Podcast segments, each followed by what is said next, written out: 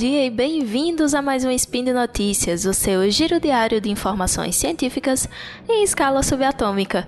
O meu nome é Dani Almeida e hoje, dia 20, Driadan, do calendário Decatrian, aquele que ninguém usa, e dia 15 de abril do consagrado calendário gregoriano, vamos falar de psicologia. E no programa de hoje, fadiga do Zoom. Em breve teremos um novo transtorno? Beber muito na adolescência modifica o cerebelo na idade adulta. Roda a vinheta, editor. Speed Notícias.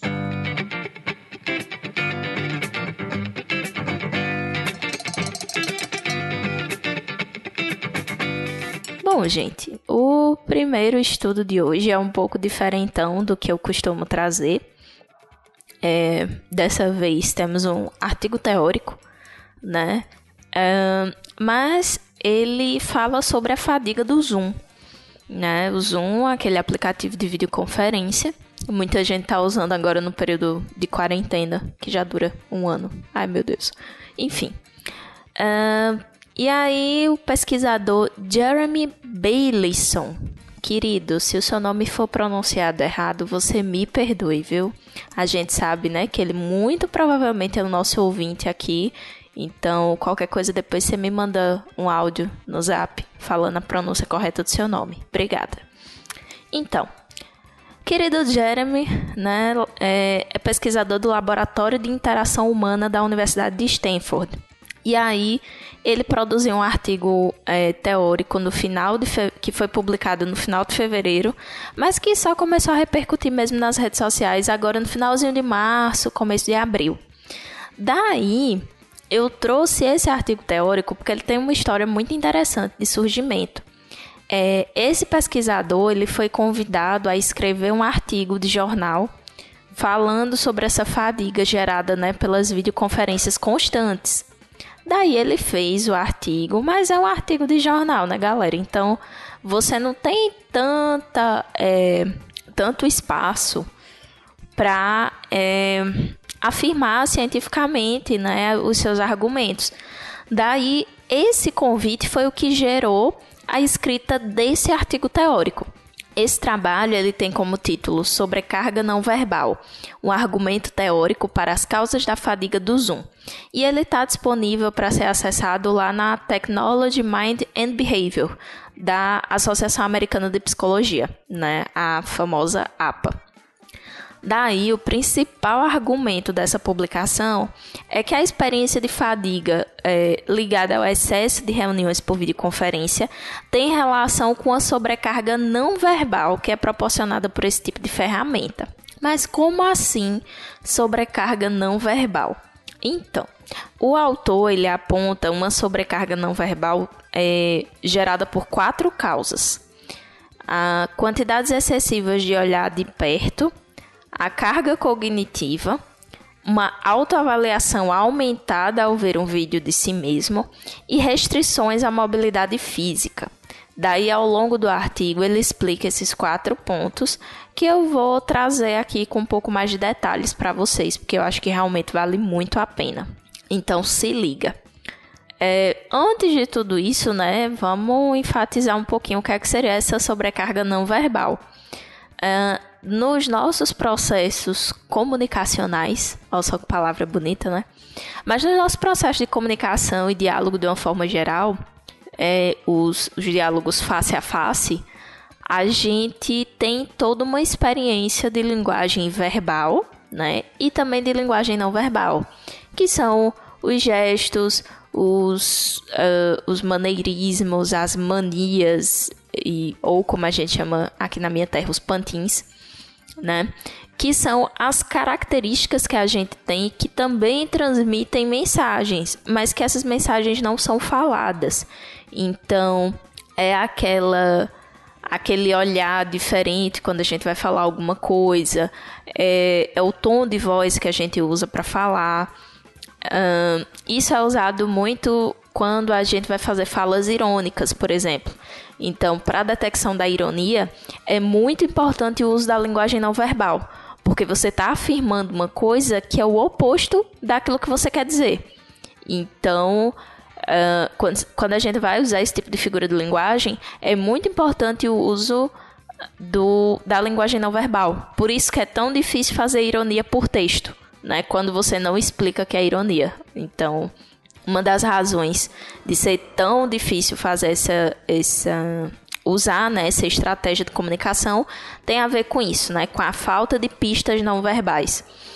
E aí, quando a gente tem reuniões por videoconferência, a gente tem um espaço muito limitado de, de comunicação.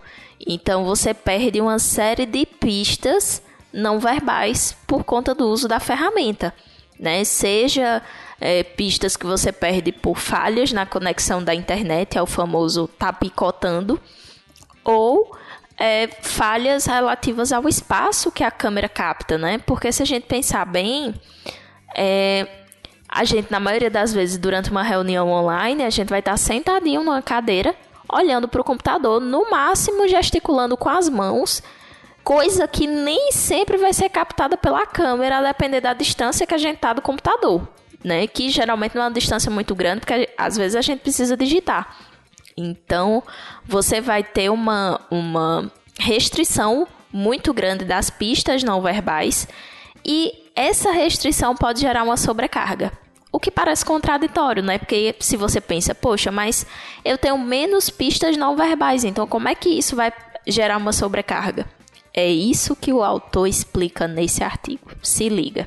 No primeiro tópico, ele traz a questão das quantidades excessivas de você olhar a curta distância, né? De você olhar de pertinho.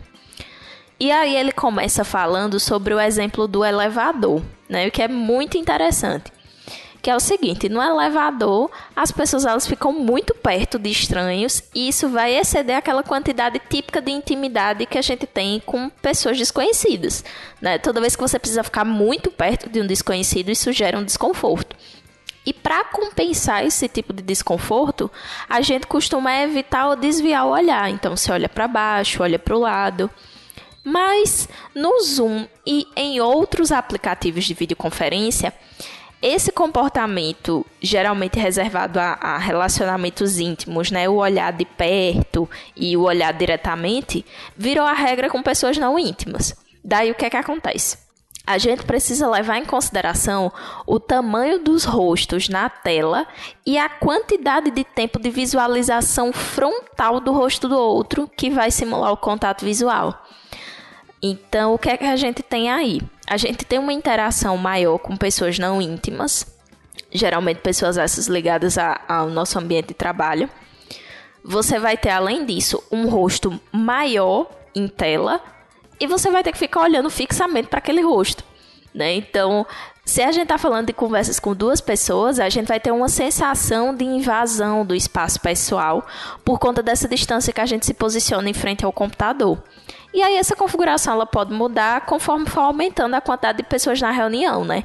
Mas, ao contrário do que é feito no elevador, Nesses casos, a gente não tem como desviar o olhar e sempre vai estar olhando para a cara de alguém. E aí, o que é que acontece? São mais pessoas olhando frontalmente umas para as outras durante a reunião, o que dificilmente seria possível no cenário presencial, porque a gente sempre dá aquela desviada, né? Seja para olhar para algum outro elemento, tipo um quadro, um slide ou um próprio caderninho que a gente esteja rabiscando alguma coisa, ou desviando ativamente do palestrante principal, digamos assim, né? Porém, cabe aqui um parêntese cultural e de traços individuais.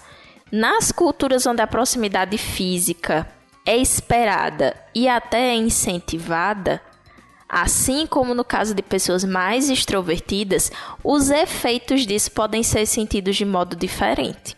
Né? Então, se a gente tem é, pessoas que gostam desse contato mais próximo, que geralmente são pessoas mais extrovertidas, e você tem culturas como a nossa, por exemplo, a cultura brasileira, que incentiva o pegar ou estar tá pertinho, talvez esse efeito não seja sentido com tanta intensidade como é em outras culturas que têm um modo um pouco diferente de funcionar. O segundo ponto trazido pelo estudo é a carga cognitiva. Nesse sentido, ele fala sobre o esforço de comunicação, né, que inclusive ele compara que é um esforço mais árduo em relação a um telefonema, por exemplo. E aí ela aponta um trabalho dessa mesma universidade, né, da Universidade de Stanford, é, com um experimento que prova que a gente fala 15% mais alto quando está numa videoconferência. Porque a falta de proximidade física tende a ser compensada exagerando na linguagem não verbal e também na linguagem verbal. Então a gente aumenta o volume para ter essa sensação de proximidade é, a gente faz movimentos mais estereotipados, então movimentos de cabeça, acenos, ficar olhando fixamente para a câmera, né? É, justamente tentando compensar essa distância. E além disso, fica mais complicado interpretar os gestos e os olhares do outro é, em comparação às interações diretas. Né? Então, isso vai gerar um esforço extra para decifrar, já que os usuários eles estão constantemente recebendo dicas não verbais que tem um significado específico num contexto face a face, mas que via videoconferência fica diferente. Que é um exemplo. Alguém tá falando alguma coisa durante uma reunião e aí a pessoa fala uma besteira assim enorme. Daí duas pessoas se entreolham e olham para uma terceira. No Zoom isso não acontece. Né? Então, você perde uma parte considerável da comunicação. O terceiro ponto é uma autoavaliação aumentada a ver um vídeo de si mesmo. Vamos pensar no seguinte: você pode mudar essa configuração e não ficar enxergando você no vídeo, mas a configuração padrão é essa. Você está se vendo enquanto você fala. E aí essa visualização de si mesmo, ela pode levar a um comportamento mais pró-social. Porém, essa avaliação frequente pode ser muito estressante, especialmente no caso da gente que é mulher. É, Alguns outros estudos é, relatam que um grupo de mulheres reagia prestando mais atenção ao verem a si mesmas num vídeo ao vivo. Nenhum trabalho de campo ainda é, abordou o que, é que acontece quando essa exposição se prolonga por muitas horas, dia após dia. Né? Então, a gente tem aí uma comparação que pode ser equiparada a profissionais que trabalham em escolas de dança cheia de espelhos, por exemplo né? Mas a gente ainda não tem dados que comprovem as consequências dessa exposição. Um outro ponto são as restrições à mobilidade física. Né? É um outro incômodo que nem sempre a gente está consciente, porque a videoconferência é estática, ela obriga a gente a ficar paradinho na frente da câmera, né? Se movimentando o mínimo possível e aí deixa a comunicação menos natural. Se a gente pensar que em situações de chamada de áudio, a gente tem a ilusão de atenção 100% dedicada do outro, enquanto a gente faz outras coisas, o negócio se agrava. Porque na videoconferência a pessoa vai estar tá, sim prestando atenção, mas vai estar tá fazendo outras coisas também. Então ela vai estar tá anotando alguma coisa, vai marcar algo, vai pegar algo. Então isso pode atrapalhar também na comunicação. Cabe ressaltar que esse artigo é teórico e as conclusões do artigo são baseadas em estudos empíricos de fatores isolados, ou seja, associa a restrição à mobilidade física, o excesso de visualização de si próprio, a questão da proximidade, né? Então, é necessário realizar a testagem dessas hipóteses no contexto do Zoom, porque você tem aqui é, fatores que estão sendo generalizados. Né? Então a gente tem que ver se essa generalização realmente se aplica ou não no contexto do Zoom e de outras ferramentas de videoconferência. Vamos agora ao segundo e último estudo de hoje. Beber muito na adolescência pode modificar o cerebelo. Um grupo de cientistas da Universidade da Finlândia Oriental e do Hospital Universitário Kuopio publicou em março na revista Alcohol o estudo intitulado Beber pesado da adolescência à vida adulta jovem está associado a um cerebelo alterado, em tradução livre, né? Antes da gente falar sobre o estudo propriamente dito, cabe ressaltar que as definições relativas ao abuso de álcool mudam de acordo com o órgão consultado. As mais tradicionais são a definição da OMS, que considera abuso de álcool o consumo de mais de 20 gramas de álcool puro por dia, ou se a pessoa não deixa de beber pelo menos dois dias na semana. Já a definição do Instituto Nacional de Abuso de Álcool e Alcoolismo, o NIAA em inglês, estabelece como uma dose padrão 14 gramas de etanol puro, considerando abusivo o consumo acima de duas doses diárias. Se a gente pega a classificação do que é o beber pesado episódico, esse aí já é definido pela OMS como consumo de 60 gramas ou mais de álcool puro, cerca de umas 4 doses mais ou menos aqui no Brasil, em pelo menos uma ocasião no último mês. Então a gente tem uma noção de que foram esses parâmetros que foram considerados aí de consumo. Para o estudo, foram recrutados 58 adolescentes com idades variáveis entre 13 a 18 anos no início da pesquisa. E aí eles foram divididos em dois grupos. 33 que consumiam álcool em excesso e 25 que bebiam raramente ou então não bebiam de jeito nenhum. Eles foram acompanhados ao longo de 10 anos, e aí quando eles chegaram ali no intervalo entre 25, 21 e 28 anos, eles foram submetidos a exames de ressonância magnética. A partir das imagens obtidas, o cerebelo deles foi segmentado em 12 lóbulos. Daí foi analisado, né? O que é que se encontrou? A galera que bebia muito é, eram adultos jovens altamente funcionais e sem transtorno de uso de álcool, certo? Cabe esse parêntese. Mas eles tinham um histórico de consumo regular de álcool pesado, então eles tinham o, o, o bebê pesado episódico com uma certa frequência. Daí, fazendo as análises das imagens de ressonância, os cientistas perceberam que, apesar de todos os indivíduos terem a capacidade cognitiva normal e de que nenhum deles preenchia os critérios de diagnóstico para transtorno de uso abusivo de álcool, aqueles que tinham o histórico de bebê exagerado apresentavam mudanças no volume dos lóbulos posteriores do cerebelo, quando comparados aos participantes que consumiam pouco ou nenhum, ou nenhum álcool. Mas o que é que danado que os lóbulos posteriores do cerebelo fazem? Eles estão associados a funções motoras e cognitivas. Ainda como resultado desse estudo, no grupo de bebedores foram encontrados um menor volume absoluto do cerebelo e um volume de massa cinzenta diminuída. A massa cinzenta, para quem não lembra né, das aulas de biologia, é, é onde estão os corpos celulares dos neurônios. Ou seja, aparentemente nessa galera que bebia mais, existia menos neurônios nessa região do cerebelo, o que gerava esse menor volume absoluto. Né? Você tinha menos massa cerebelar. Esses resultados eles sugerem mudanças no cerebelo em adultos jovens e saudáveis com história de consumo de álcool desde a adolescência. Mas os autores apontam que as implicações exatas e o significado dessas descobertas ainda precisam de mais pesquisas, certo? Então, gente, por hoje é só. Né? Eu lembro a vocês que todos os links que eu comentei estão aqui embaixo no post. Vai lá, acessa, deixa teu comentário, teu elogio, tua crítica, tua dúvida tua declaração de amor ou beijo pro Fencas. É, eu lembro ainda que esse podcast só é possível de acontecer por conta do seu apoio no patronato do SciCast, tanto no Patreon quanto no Padrim e também no PicPay. Comam vegetais, compartilhem memes e façam amigos. Um cheiro e até amanhã!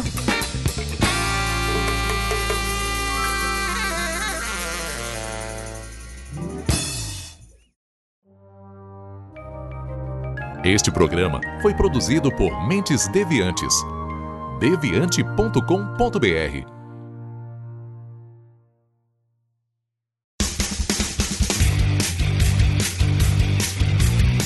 Cortes, edição de podcast.